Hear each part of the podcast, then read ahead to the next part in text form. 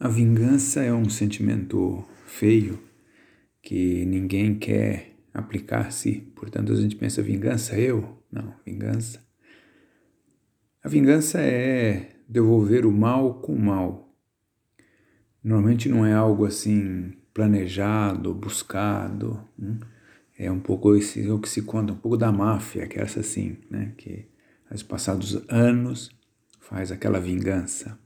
O mais normal assim na, na vida das pessoas é que surja como uma reação por algum mal que talvez nós julgamos que nos tenham feito.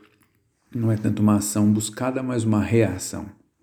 Às vezes, uma incompreensão que houve, ou algum esquecimento a nosso respeito, ou então uma, alguma atitude ou palavra de desprezo que parece que é, quando se analisa assim, ou uma ofensa, ou pelo menos algo que se toma como ofensa, ou algo que seja uma humilhação, que do nosso ponto de vista é uma humilhação, então pode surgir no coração esse sentimento de: ah, é?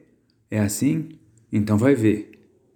E isso pode se dar assim, tanto às vezes no trânsito, a pessoa que vai devolver uma fechada que recebeu, então vai atrás, não sei o quê é um tipo de vingança?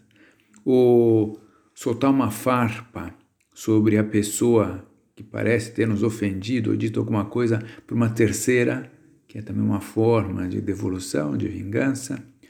Ou devolver a pessoa da família na mesma moeda, me tratou assim ou fez isso comigo, eu devolvo na mesma moeda.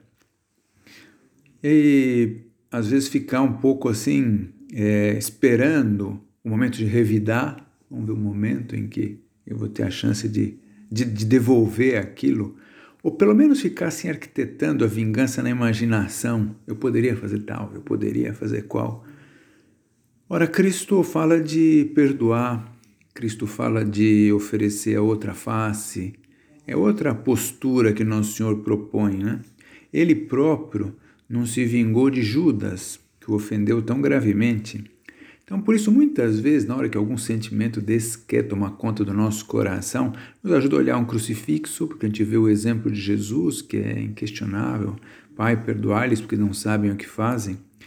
Também procurar, assim, serenar o coração, né? que aquele ímpeto, assim, se acalme. E podemos pensar, qual a melhor vingança que se pode fazer? Vingança entre aspas, né? Rezar pela pessoa. Essa é a melhor devolução.